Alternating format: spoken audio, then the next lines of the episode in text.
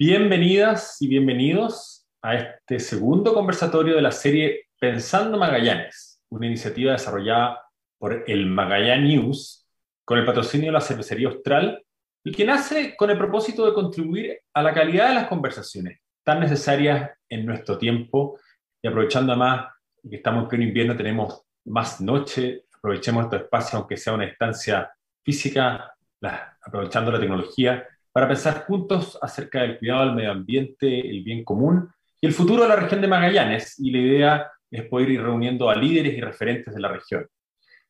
Hoy vamos a hablar sobre energías renovables y vamos a abordar cuáles son las principales implicancias para el uso de estas en la región y vislumbrar cómo se viene el futuro en esta materia y las condiciones locales para convertirse en una potencia mundial.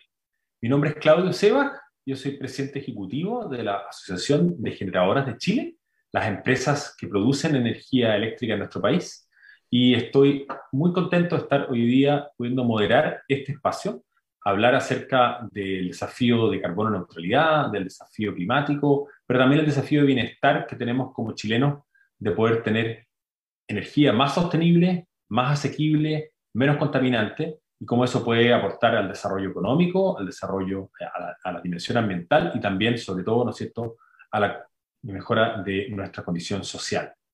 Y para eso, eh, tenemos hoy día a tres personas que nos van a acompañar en esta conversación y quisiera partir por darle la bienvenida a Rodrigo Tonda.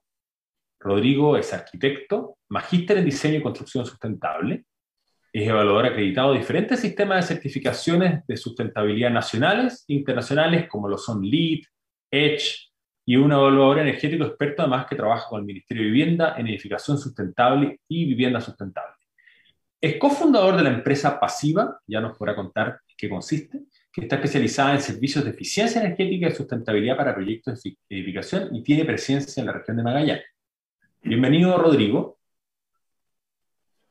Muy buenas tardes, Claudio. Un, gusto estar acá con ustedes. Nos acompaña también Paola Toledo. Ella es magallánica, es ingeniera civil industrial, colega de la Universidad de Magallanes.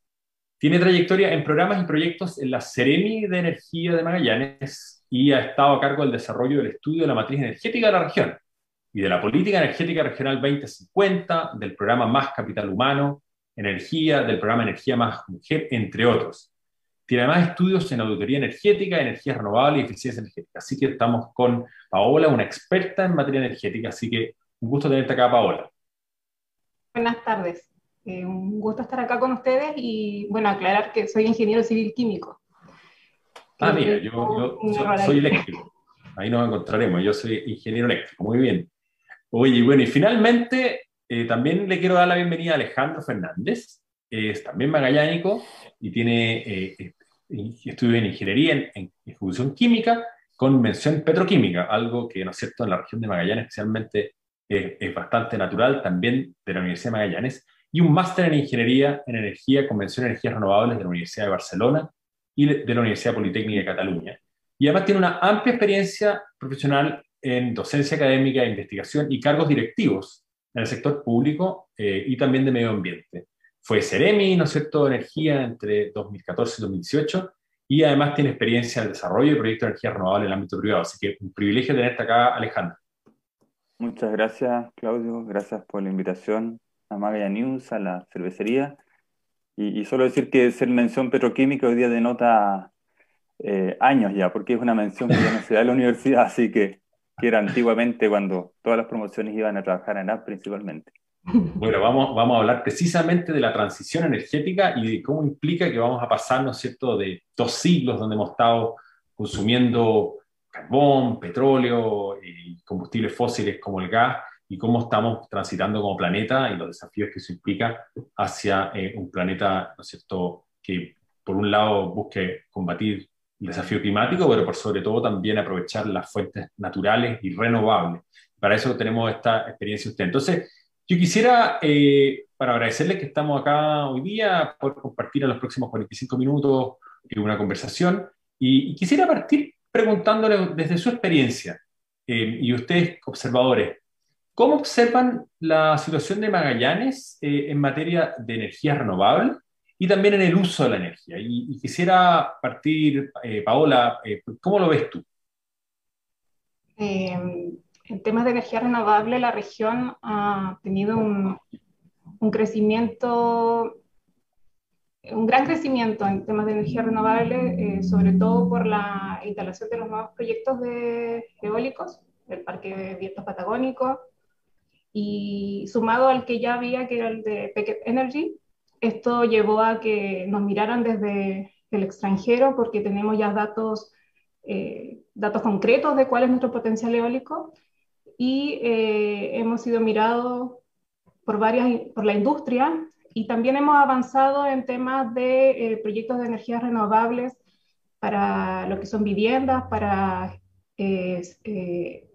lugares aislados y lo que son las pymes también. Y también lo otro que hemos avanzado es en, eh, en el programa de eficiencia energética que es financiado por el gobierno regional, donde el financiamiento es para, para la implementación de siete establecimientos del sector público, donde ya los tres hospitales cuentan con, con una implementación de una planta fotovoltaica. Esto estamos en desarrollo hasta el momento. Por lo, por lo mismo, eh, considero que el crecimiento ha sido brutalmente alto.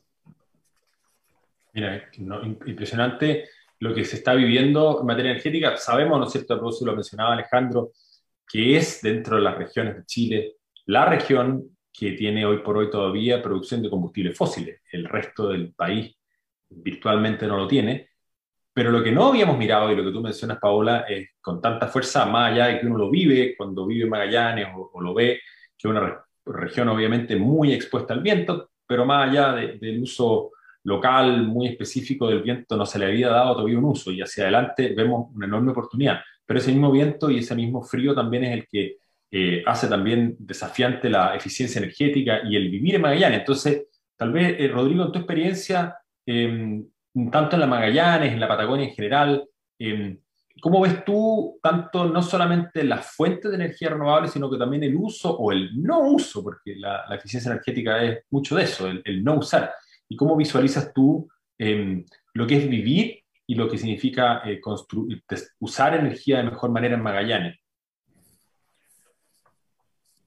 Em, nosotros nos dedicamos principalmente a eficientar los proyectos. Entonces, desde ese punto de vista, mientras menos energía renovable eh, necesitemos, mejor, mejor fue el resultado del proyecto.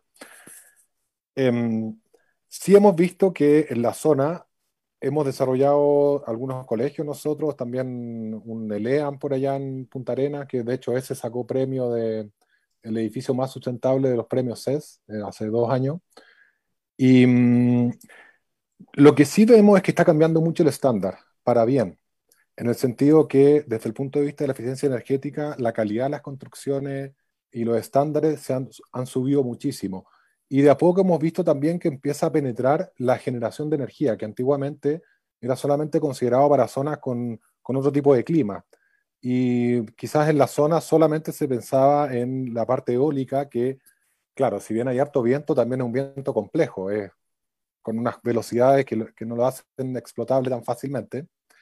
Em, pero bueno, la tecnología va mejorando y no solo desde el punto de vista eólico, sino también en incorporar otro tipo de generación. Por ejemplo, el tema fotovoltaico, aunque uno no lo crea, em, hay un gran potencial también y el costo de generación por kilowatt también ha ido creciendo decreciendo exponencialmente, entonces han ido acercando las puntas. Nosotros incluso estamos eh, trabajando actualmente en un proyecto en, en, Antártica, bastante más al sur, y de hecho estamos justo también haciendo el análisis del, del, potencial de energético renovable, y no es menor, o sea, sorprendieron los datos en ese sentido. Ahora, uno de los problemas que tenemos en, esa zona es, efectivamente la falta de datos.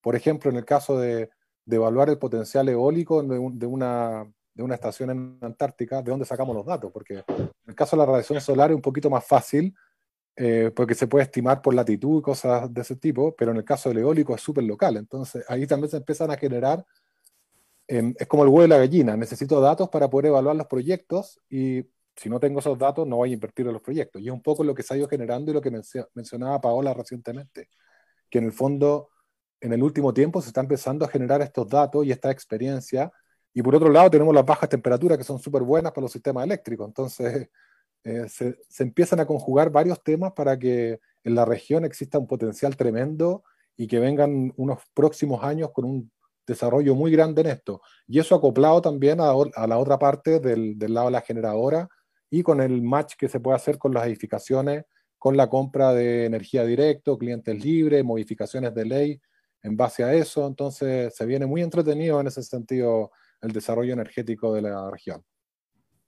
No cabe ninguna duda que eh, es absolutamente fascinante lo que está ocurriendo en materia energética y, y en ese sentido yo mientras preparaba la, la, esta, conversación de hoy día miraba lo especial que es Magallanes en la, en la matriz energética y sabemos, ¿no es cierto?, que tienen un recurso energético que es el gas natural, además el petróleo es muy presente, pero cuando uno lo mira desde el punto de vista del, de, los, de uno de los importantes usos de energía, obviamente la vivienda y lo que, lo que, lo que Rodrigo hablaba recién es muy relevante, o sea, la, el, o la energía que no usamos.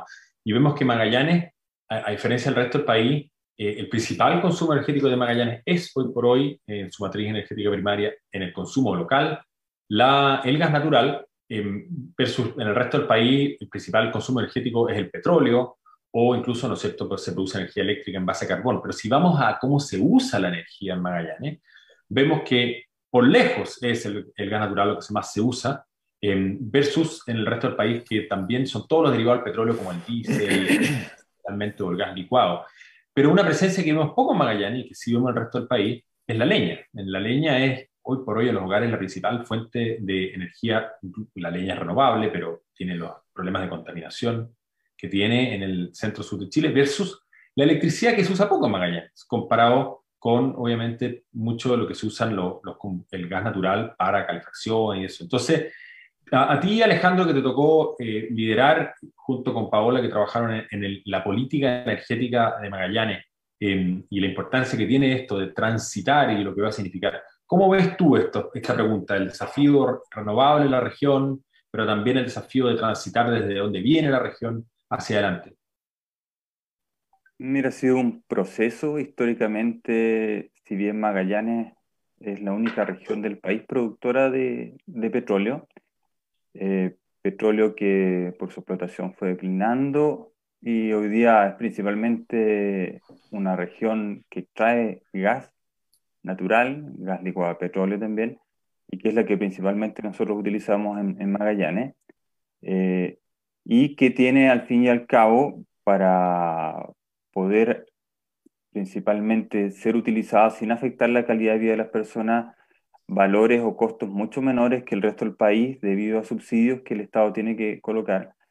Porque si, ponemos de ejemplo cuentas de, de 30 mil pesos, probablemente al valor que tendría esa cantidad de gas en el norte podría multiplicarse por 9 o por 10.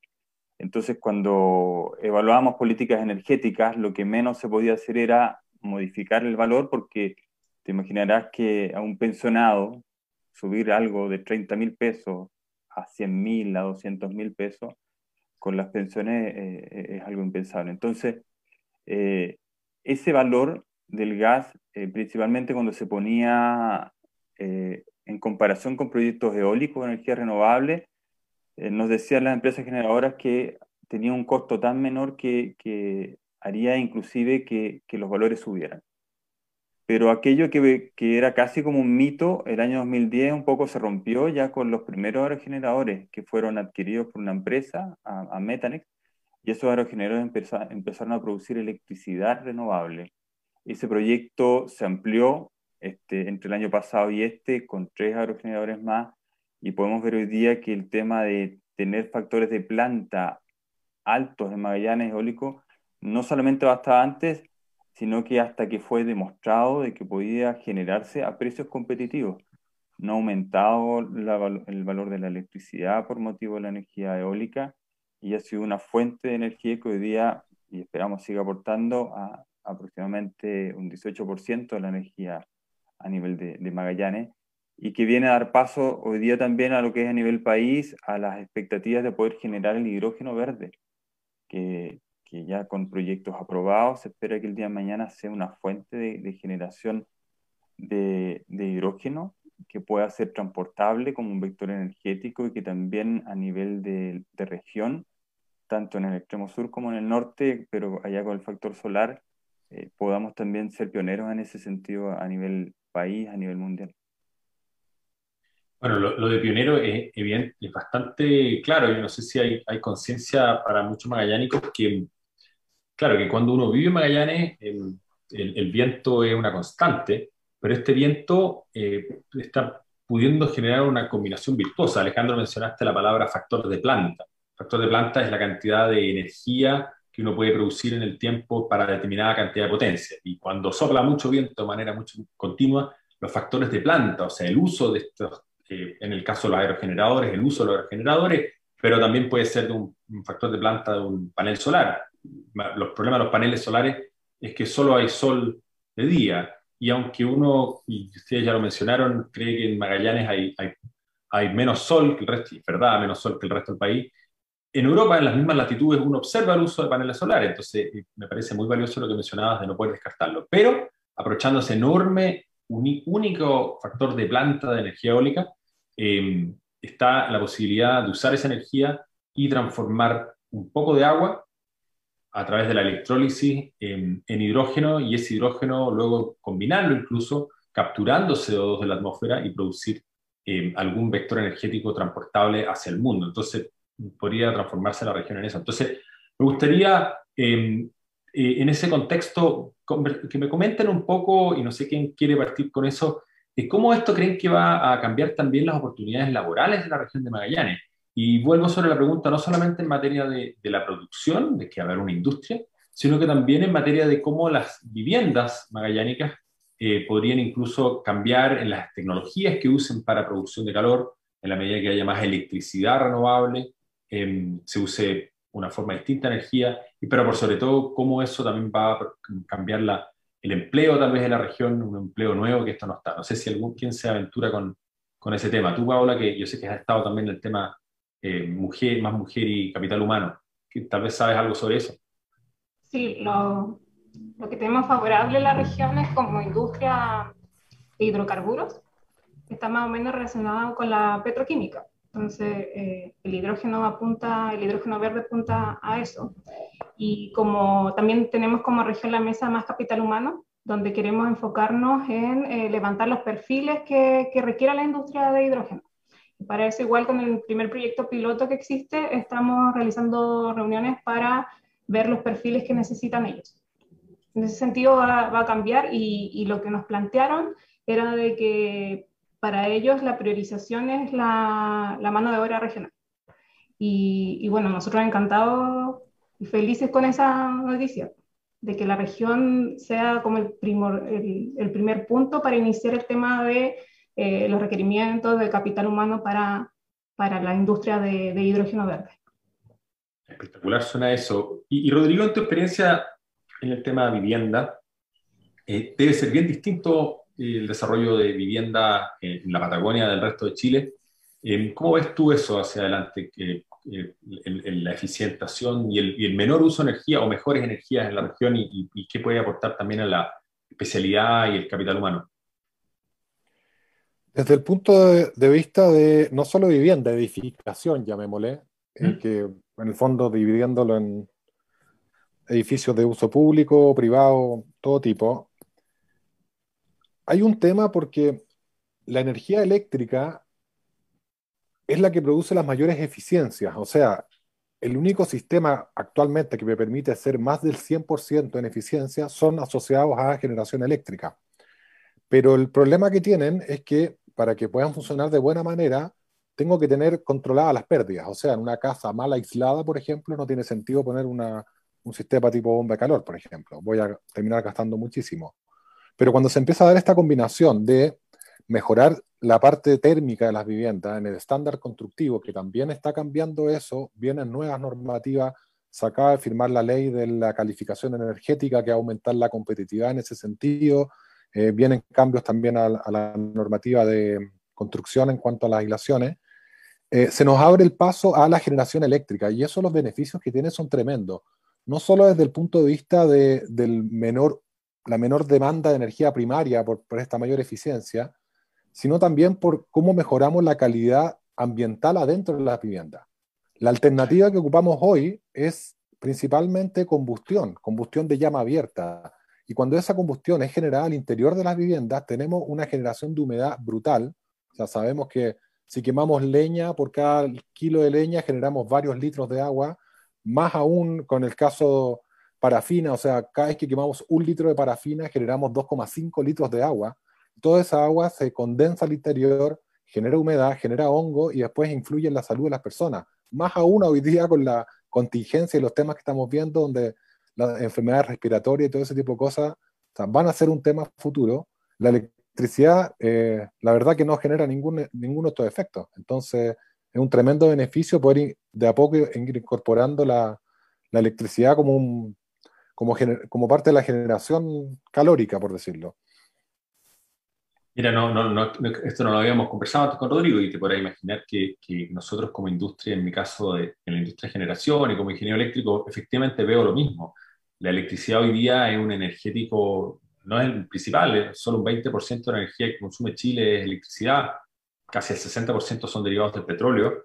Y lo que tú describías, esta bomba de calor, que es una, yo la primera vez que aprendí de ella me parecía magia porque transforma una unidad de energía eléctrica en como 3, 4, hasta 6 unidades de calor al tomar la temperatura externa, convertirla, comprimirla y llevarla hacia el interior. Un refrigerador es una bomba de calor al revés, produce frío dentro del refrigerador y tira un poquito de calor hacia afuera, pero es muy eficiente. Entonces hay una enorme oportunidad en eso. Y, también el tema de la contaminación del aire, que claro, el privilegio de Magallanes es que no tiene los problemas del resto del país en calidad del aire, pero, pero el resto del país sufre de la contaminación producto de la combustión de llama, de, sobre todo leña, que, produce en Chile casi 4.000 muertes prematuras al año. Eso, claro, en un contexto COVID suena poco, pero es más del doble los accidentes de tránsito. Pero, pero Magallanes, en ese contexto, los desafíos son distintos. Y, no sé, tú, Alejandro, ¿cómo, cómo ves em, en ese sentido los desafíos futuros y, cómo esa combinación del cambio de la matriz energética y, podría aportar también al, al desarrollo económico y social de la región? Y porque todos estos proyectos de, de hidrógeno verde y desarrollo principalmente a través de energías renovables, que, que, lo que están cambiando es la materia prima, principalmente hoy día en estos proyectos iniciales, de la generación de combustibles eh, para uso de vehículos para uso de barcos, eh, a través de las fuentes primarias que era el petróleo, a través de eh, energías renovables que producen hidrógeno a partir del agua, como tú bien lo contabas, Claudio, en proceso de electrólisis. Entonces, claro, se reemplazan los combustibles eh, fósiles, pero no se cambia desde el punto de vista eh, los motores, o sea, siguen habiendo motores de combustión interna, eh, y lo que genera es algo que también se mencionó al principio, que es que estos son proyectos de carbono neutralidad, es decir, emiten el mismo carbono al fin y al cabo que logran captar de la atmósfera para producir estos combustibles. Y, y, ante tu pregunta, Claudio, de cuál es el desafío, yo creo que el desafío es cómo todos estos proyectos van tendiendo, ojalá, hacia proyectos que no solamente sean carbono neutralidad, sino que disminuyan las emisiones de, de carbono. Para eso hoy día existe tecnología a nivel automotriz, por ejemplo, la Opel, Volvo, están evaluando lo que se denomina pilas de combustible, las fuel cell, que se utilizan principalmente eh, para producir electricidad y con la electricidad en cada uno de los motores tú puedas producir el movimiento.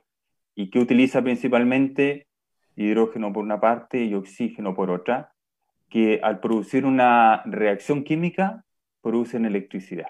Este es como, como el, sueño de la economía, el hidrógeno, que, que, que no es algo nuevo, que es al fin y al cabo, en vez de utilizar combustibles como los conocemos hoy día, gasolina, petróleo, diésel, que el agua sea directamente un combustible. Eh, esos son desafíos y cómo ese hidrógeno al día de mañana, que hoy día ¿no nos planteamos producir amoníaco, producir fertilizantes, producir combustibles, eh, cómo ese hidrógeno también puede llegar a nivel regional y también nacional a ser utilizado para generar electricidad a nivel residencial, comercial, las casas, bien decía Rodrigo, como una pila de hidrógeno genera electricidad, pero también genera, que es la gracia de todo esto, vapor de agua, como probablemente ese subproducto o desecho también puede ser utilizado en calefacción. Y también cuando hablamos de la leña, cómo probablemente podríamos, ojalá pienso yo, partir con proyectos como Williams, que utiliza leña para calefacción principalmente, y cómo tecnologías como el hidrógeno puedan, ojalá, cambiar la matriz de sus usos y generar la electricidad y generar el calor de, de manera totalmente renovable, o sea, con energía eólica, con agua, y que el único producto que haya sea vapor de agua, agua misma, sería yo creo el gran desafío para, para Magallanes. No, es, bien impresionante lo que, lo que vemos hacia adelante y en ese sentido em, quisiera invitar a preguntas. Aquí eh, viene una pregunta para todo el panel que viene de eh, Humberto Vidal. Humberto Vidal es el director del Centro de Estudios de Recursos Energéticos de la Universidad de Magallanes y me gustaría pedir que si nos pueden compartir el video. Buenos días o buenas tardes. Eh, mi nombre es Humberto Vidal, director del Centro de Estudios de Recursos Energéticos de la Universidad de Magallanes. Mi pregunta para el panel de especialistas es la siguiente. Se sabe que el sistema eléctrico de Punta Arenas se encuentra muy próximo de alcanzar su límite técnico de penetración de energías renovables, que son estas energías de carácter intermitente, eh, el cual es de aproximadamente un tercio de la capacidad de potencia firme que posee la ciudad, que eh, recordemos que funciona con turbinas de gas. Eh, si se espera que en Punta Arenas se desarrolle un proyecto de gran tamaño de energías renovables para la producción de hidrógeno verde, eh, lo cual, por cierto, va a requerir una gran cantidad de generación eléctrica mediante parques eólicos, la pregunta es, ¿qué alternativas de solución se pueden plantear para que se modifique el sistema eléctrico actual o se planteen otras soluciones eh, que permitan el correcto funcionamiento y crecimiento de la capacidad de generación de energías renovables eh, en Punta Arenas y en toda la región de Magallanes. Muchas gracias. Muchas gracias, Humberto. Solo para aclarar a los que nos están escuchando, efectivamente uno de los desafíos, y para explicarlo, es, que las energías renovables, varias de ellas son variables, no podemos decidir cuándo usarlas. En particular es una característica del viento. Viento hay viento cuando hay viento. El sol, si bien en teoría sale todos los días, a veces está nublado, a veces no, entonces no es gestionable. Otras renovables más gestionables pueden ser el agua o la leña, que tienen los problemas de contaminación que tienen. Entonces me gustaría ¿Quién, de ustedes quiere tomar esta pregunta? Paola, Alejandro, Rodrigo. Yo sí, si me permite, Claudio. Sí, ante la pregunta de, Humberto, o sea, ¿qué, qué soluciones eh, planteaba él, veíamos nosotros como, como opciones para modificar el sistema eléctrico actual? Yo creo que eh, primero, eh, decir que yo creo que esto pasa inicialmente de una decisión de la, de la autoridad de, tender hacia esto. Eh, y las soluciones es un poco, están, van a estar dadas con respecto a la realización de proyectos que nos permitan hacer uso de, de energía, en este caso eléctrica o, o hidrógeno, pueden ser de, de cualquiera ambas fuertes, eh, con algo que es, que es, no menor para, para la región, hablándolo desde la región, que, que, es el tema de, de los costos. ¿Cómo, ¿Cómo, podríamos llegar a que, a que un cambio, al fin y al cabo, de una matriz, como bien decía, de generación principalmente eh, con gas, termine eh, siendo, siendo reemplazada por otra? Eh, y yo creo que en esto debe haber eh, no solo el compromiso de la autoridad, sino también un, análisis. Este análisis que, que, como bien decía, que es probablemente cómo hacemos llegar el uso directo de, del hidrógeno a, a, todos los rubros, inclusive al sector residencial, eh, pero se viene un camino por, por delante que tiene que tener mucha planificación de uso del territorio, eh, planificación de, imagínense que la economía del hidrógeno no solo cómo se produce a través de una fuente renovable, sino cómo se almacena de una manera eficiente cómo se transporta, cómo se distribuye y al fin y al cabo estamos hablando de la aplicación, de la utilización. Entonces ahí se, viene, ahí se vienen varias cosas, pero, pero eso es lo principal, que venga de, de una, de una decisión que se coloquen recursos, eh, probablemente los mismos recursos que hoy día hay de la utilización del gas, Fondo de Desarrollo para Magallanes, puedan ser eh, recursos que se puedan utilizar el día de mañana para, para, fomentar otro tipo de soluciones que las que actualmente tenemos para la generación eléctrica. Súper interesante. Eh, no sé si, Rodrigo, tal vez tú en tu experiencia de, de las viviendas, ¿cómo manejan el tema de, de las variaciones de, de, la energía renovable a veces está o no está disponible? ¿Hay alguna, alguna, alguna estrategia para abordar esa variabilidad, particularmente la solar tal vez? En el caso de las instalaciones de autoconsumo, o sea, el sistema en sí y por cómo está la normativa ya viene con los sistemas de regulación de carga y, y en el fondo si no hay nadie en la vivienda, la, energía se inyecta al sistema.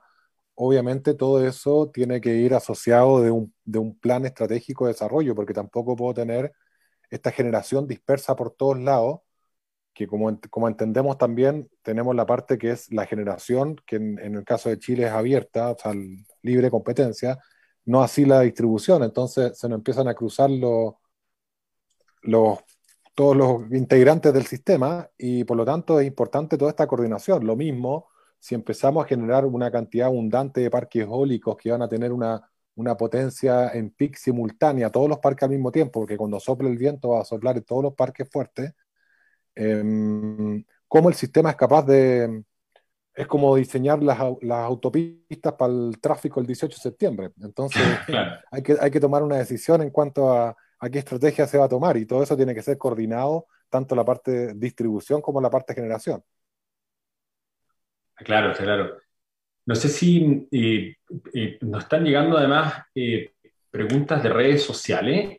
Aquí me plantean Javier Velázquez, que dice sobre región de Magallanes, y no sé si habrán fijado, pero esto es una casualidad. Yo no estoy en Magallanes, pero me acompaña una foto que no fue elegida, fue pura casualidad, del maravilloso Parque Nacional Torres del Paine, ahí está la Laguna Amarga y atrás el almirante Nieto.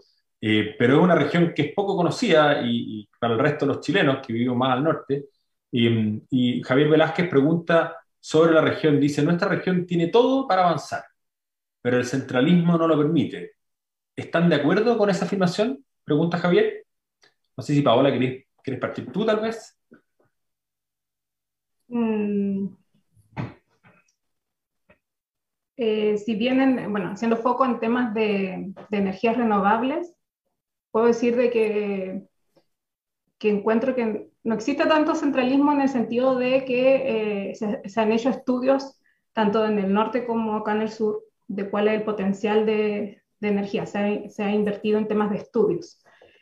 En temas de regulación, eh, pienso que igual falta ver el tema de la ley de servicios, sistemas medianos. Eso sí, que se han centrado más en, en temas de la regulación del sistema interconectado central, más que en los sistemas medianos que tenemos nosotros como AIC. Y sí, eso, eso podría ser. No sé, Alejandro, tú que eres también magallánico, ¿cómo lo ves tú eso? Magallanes tiene todos los recursos, inclusive se voló en su momento geotermia, energía de las mareas, la mareomotriz, la de las olas, undimotriz, muchas evaluaciones, biomasa, además de las convencionales, para que hablar del sol también, tú lo mencionabas, como en, otro, en otras latitudes, inclusive con el mismo clima acá se utiliza y, para qué hablar del viento. Si el tema es que a veces pareciera que es mejor dejar todo en un... Eh, eh, como está, que, que, intentar mejorar esto. Eh, desde ese punto de vista uno nota el centralismo. A veces hubiese sido lindo que, que además de, de, de, no solamente cuando se generó el compromiso de mantener el precio del gas, se hubiese generado un compromiso también por ver cómo diversificamos la matriz energética, pero de, de una manera más, más, seria, con, con fondos. Eh, hay entonces hoy día depende a veces del interés de la academia y de interés ahí, como bien hablaba de Humberto, que, a través del CERE de, la universidad ellos realizan proyectos eh, con interés principalmente también para la academia. Pero eh, eso yo creo que deberíamos mirar en serio cómo la, disponibilidad de recursos energéticos eh, en, en distintas zonas de la región puede ser utilizada eh, colocando recursos y también generando capital humano para aquello, que es algo que también falta en la región. Muy, muy de acuerdo. Y, y, en ese sentido, bueno, no sé si, Rodrigo, tú quieres agregar algo siendo no magallánico sobre, sobre el desafío de hacer cosas en Magallanes y, cuánto pesa el centralismo en general. La verdad que a nosotros nos toca hacer proyectos en todo Chile, o sea, de Arica a Antártica. Y mm, yo lo que veo es que finalmente cada región tiene su propia potencial, por decirlo, y sus propios desafíos y su propia maduración también. O sea, no es lo mismo eh, instalar un parque eólico en la cuarta región, en Los Vilos, que instalarlo en Punta Arena. O sea, también hay, hay temas como súper particulares de cada zona y cada zona tiene que ir agarrando su propia madurez. Obviamente siempre hay trabas desde el punto de vista del centralismo, pero también esto va agarrando su propia inercia y va agarrando su propia madurez de acuerdo a que las tecnologías se van adaptando y el mercado también un poco va recogiendo esas tecnologías y haciéndolas posibles en cada zona, que no es lo mismo en, las zonas diferentes. Claro.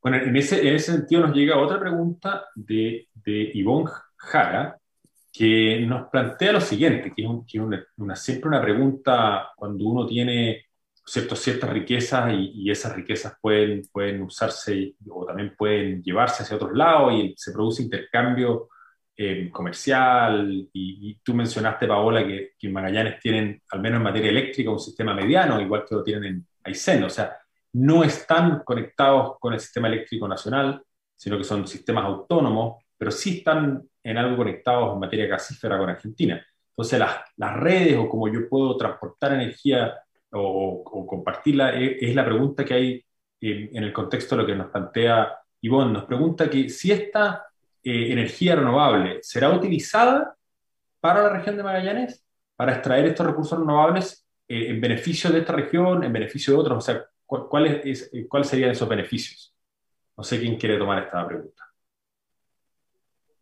Yo puedo, en temas de beneficios, Actualmente, eh, el tema de la generación, o sea, generación y para producir hidrógeno verde, eh, quizá la industria va a ser en un principio para vender al, al extranjero, pero luego yo creo que vienen los estudios para ver si las redes de gas, por ejemplo, pueden ser utilizadas con el hidrógeno y, y a través que vaya, se vayan instalando la, la, infraestructura, la industria, va a ir avanzando la tecnología y por lo mismo vayan a ir equiparando los costos, porque nosotros, como mencionaba Alejandro, eh, tenemos un aporte compensatorio que hasta el momento eh, nos nivela los costos de, eh, de lo que es producir hidrógeno verde en la región.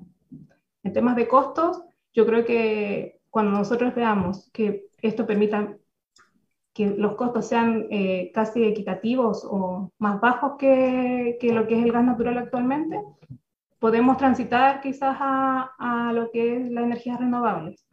Lo que sí los beneficios que traería, serían beneficios sociales, beneficios económicos por el tema del capital humano, por tener una industria acá instalada, ser la región pionera de Chile en temas de, eh, de, de energía limpia.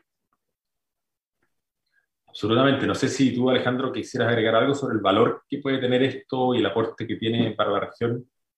Sí, sí, resaltar lo que dice Paola, el, beneficio, eh, antes que lo económico ambiental, la disminución de, emisiones de dióxido de carbono que, que debe tener aparejada la realización de proyectos de energía renovable es una de las primeras ventajas o, riquezas que podría tener para, para, la región.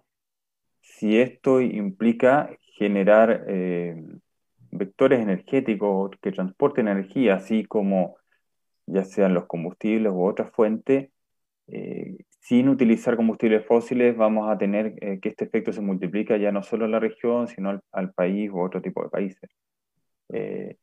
Y a su vez, si logramos de alguna manera, si bien comentaba Humberto, hoy día hay un, tope, un límite, pero si logramos establecer el uso de la energía, y ya no solamente en Punta sino en toda la región, con una disponibilidad de electricidad, mm, ojalá más de la que hay, y tenemos en cuenta que el crecimiento de los países va aparejado también de un aumento en el consumo de la energía. El desafío para aquellos que ese aumento, ojalá esa curva a veces se desacople con lo que se denomina eficiencia energética. Entonces, pensando en aquello, por eso yo digo también el caso de, William, que si lográramos tener eh, algún nuestras comunas o todas las comunas con electricidad, con energía a precios razonables, a precios competitivos, habría no solamente un mejoramiento de la calidad de vida y bienestar de las personas, sino también un crecimiento económico de, la región y de las comunas también. Y eso que esperamos también pueda ser, al fin y al cabo, extrapolado también a, nuestro país o, como ya se dice, o sea, se habla de que Magallanes puede llegar a tener un 13% de generación de hidrógeno a nivel mundial si eso llegara a ser así, al fin y al cabo este beneficio sería global. Eso, eso es muy impresionante lo que tú mencionas, la importancia de tener conciencia que tal vez un mayor uso de la electricidad eh, puede ser un menor uso de la energía, aunque suene contradictorio, pero por el hecho, y Rodrigo lo explicaba, estos factores de eficiencia que puede aportar la electricidad, piensen en un motor a combustión, el 85% de la energía de la benzina o del diésel, al usar en el motor se pierde en calor el motor está caliente o, y se pierde por el escape, versus un auto eléctrico, que son los autos que van a venir a futuro, casi toda la energía que hay se transforma en movimiento e incluso un vehículo eléctrico al frenar recupera parte de esa energía. Entonces hay una ganancia en uso de energía y, y, tal vez esa, esa curva de desacople que tú mencionas, Alejandro, se produzca. Pero, pero todo siempre tiene desafíos y tiene, tiene equilibrios. Y uno de los equilibrios nos, nos viene por la pregunta que nos hace Jorge Rojas. Jorge nos plantea... Eh, sobre las energías eólicas, eh, ¿qué amenazas reciben, tienen las especies, principalmente las aves, eh, con el desarrollo de la energía eólica? Y yo le agrego qué se podría hacer para mitigar eso.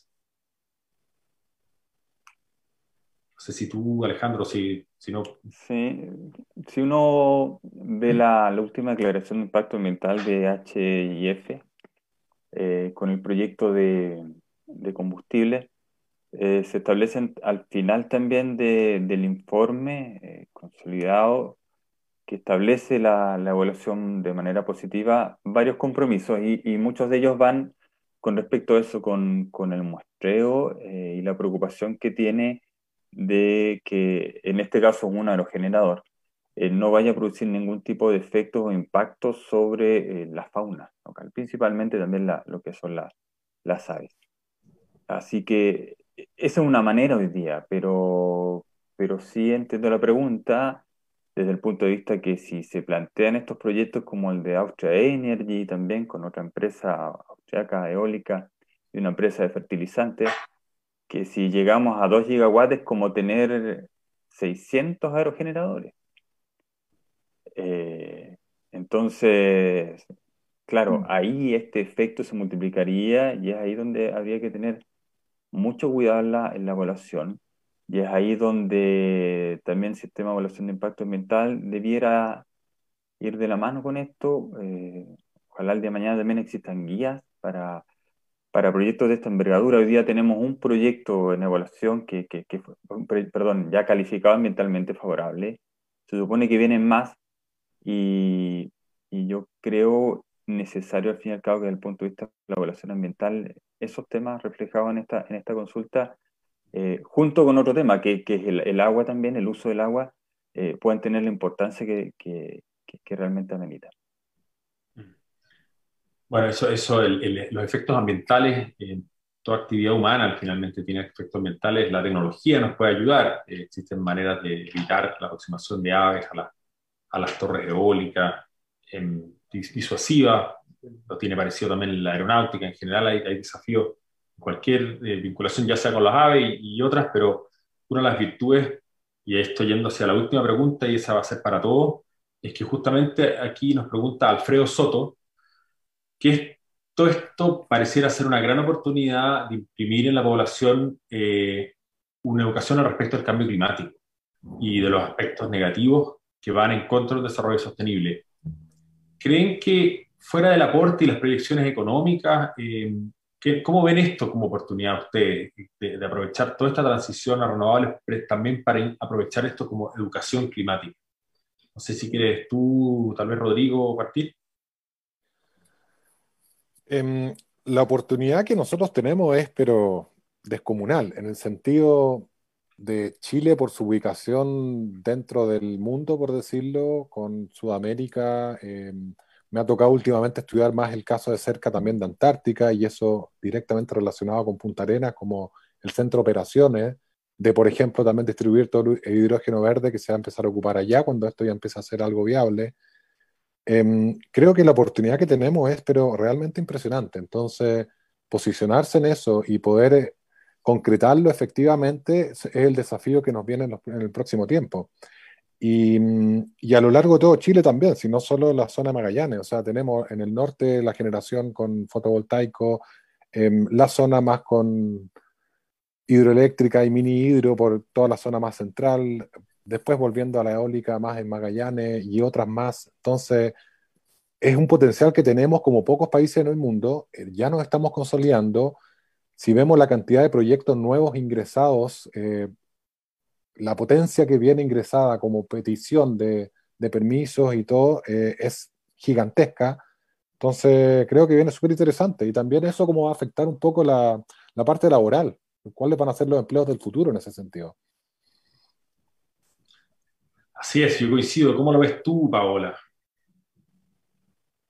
Coincido igual con Rodrigo, que es una gran oportunidad para, para el país en realidad.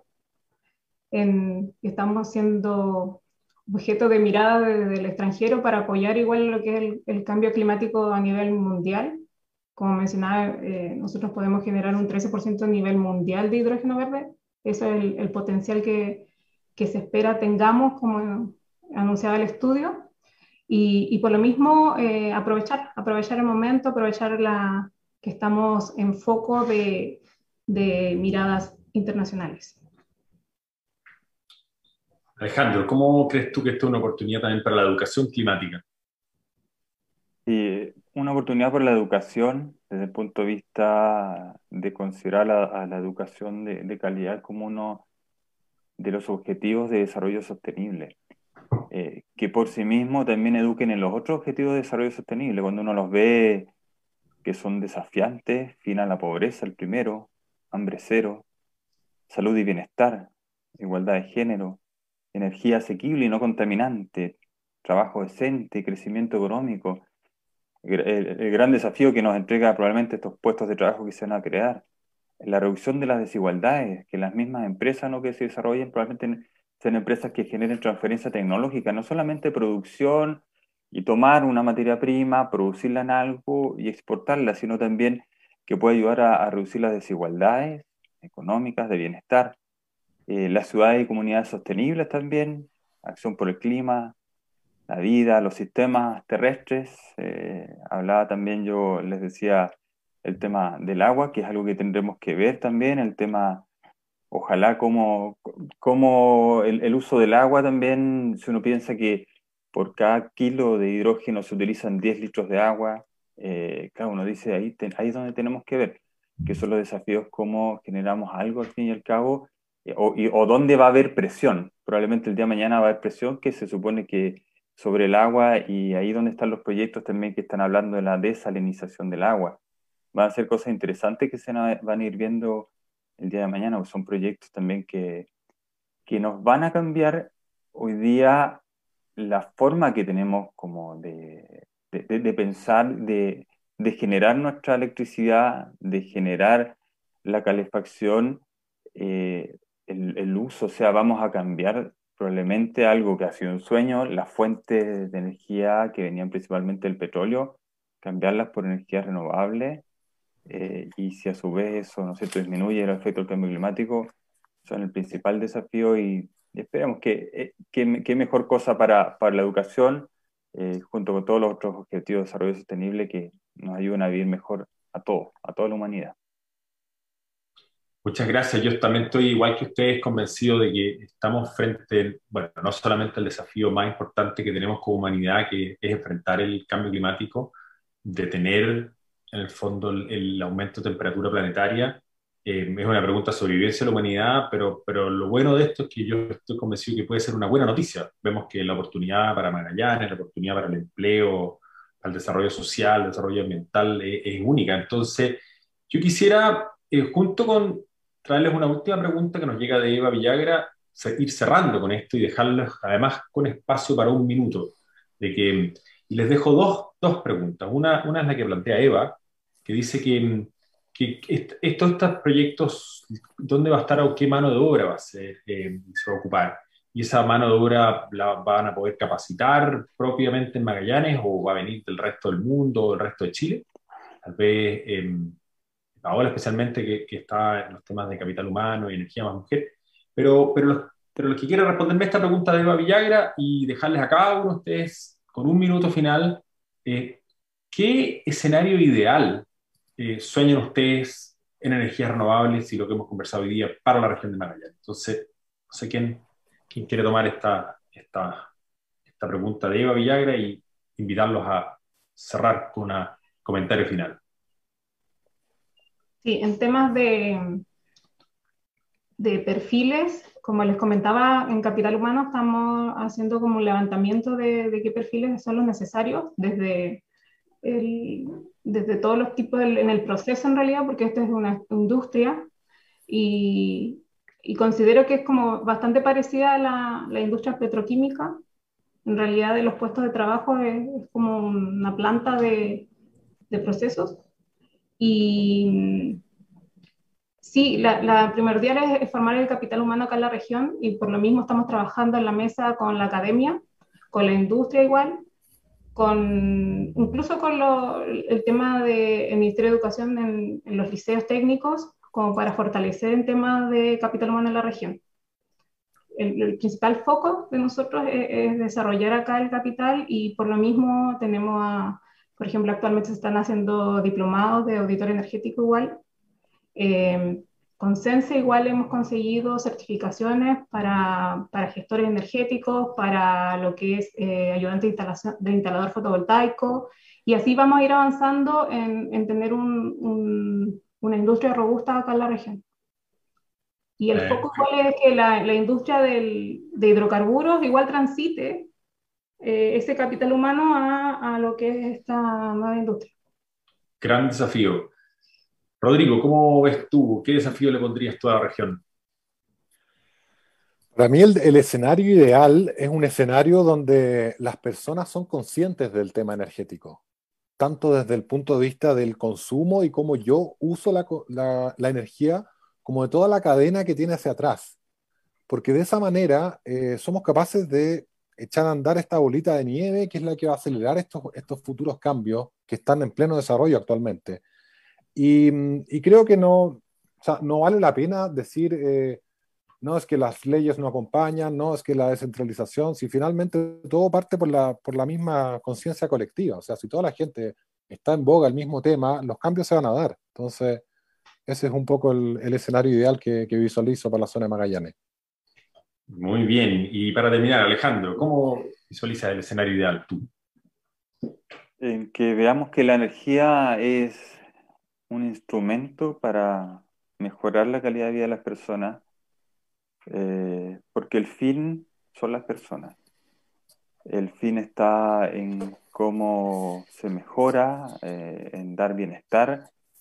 Eh, el fin está principalmente en el uso, hay que ser conscientes de, esa energía, estoy de acuerdo con aquello, y espero que los proyectos de día que, se hablan que, que van a, generar mucho desarrollo se puedan ejecutar en la región y que en todos ellos también haya una participación al fin y al cabo de la comunidad.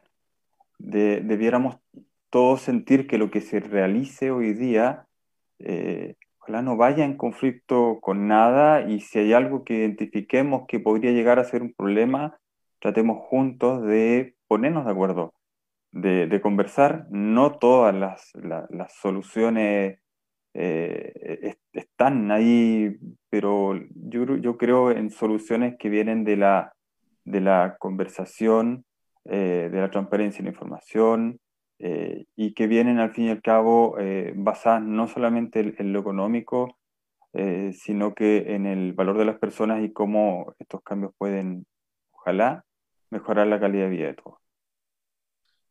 Muy de acuerdo con todo lo planteado. Yo, yo al igual que usted, estoy convencido que la transformación energética que tenemos que tener tiene que estar enmarcada en una lógica de desarrollo sostenible, como lo describió Alejandro, tenemos que ser capaces de conjuntamente abordar el cambio climático, abordar la contaminación del aire, que, Magallanes tal vez no es tanto, pero en el resto del país es muy relevante, y abordar los temas de equidad energética, de pobreza energética, de, que sea asequible la energía, que, esa energía sea un costo eh, posible de, abordar.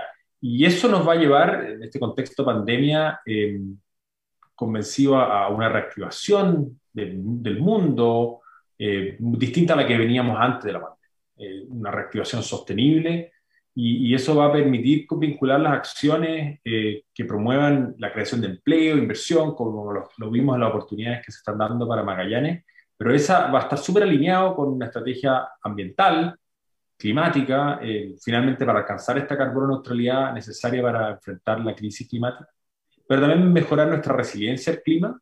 vamos a vivir cambio climático a pesar de que tratemos de evitarlo, eh, y, pero por sobre todo poner a las personas al centro y, poner esto que sea en beneficio de la persona. Así que eh, les agradezco mucho la, la posibilidad de haber moderado esta conversación de hoy día.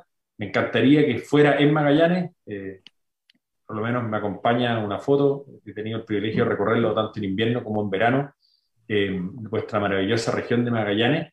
Así que muchas gracias a, vamos llegando al cierre de este segundo conversatorio sobre el ciclo Pensando Magallanes. Los dejo invitados, les agradezco especialmente a los panelistas hoy día, a Rodrigo Tonda, a Paola Toledo em, y, a Alejandro que nos acompañan hoy día. Em, también agradecer al Magallanes News y a la Cervecería Austral por, propiciar esta instancia. Em, muchas gracias a los que nos vieron en este live eh, y que les tenemos una invitación. Eh, pueden poner los comentarios en redes sociales o sobre este tema y a través del portal del Magallanes News incluso podemos, se puede publicar lo que ustedes comenten. Y este conversatorio va a quedar disponible en las plataformas digitales de Magallanes News y en Spotify, en el canal Pensando Magallanes. Así que muchísimas gracias por la sintonía y muy buenas noches. Buenas noches. Chao, buenas noches, gracias. Muchas gracias, buenas noches. Gracias.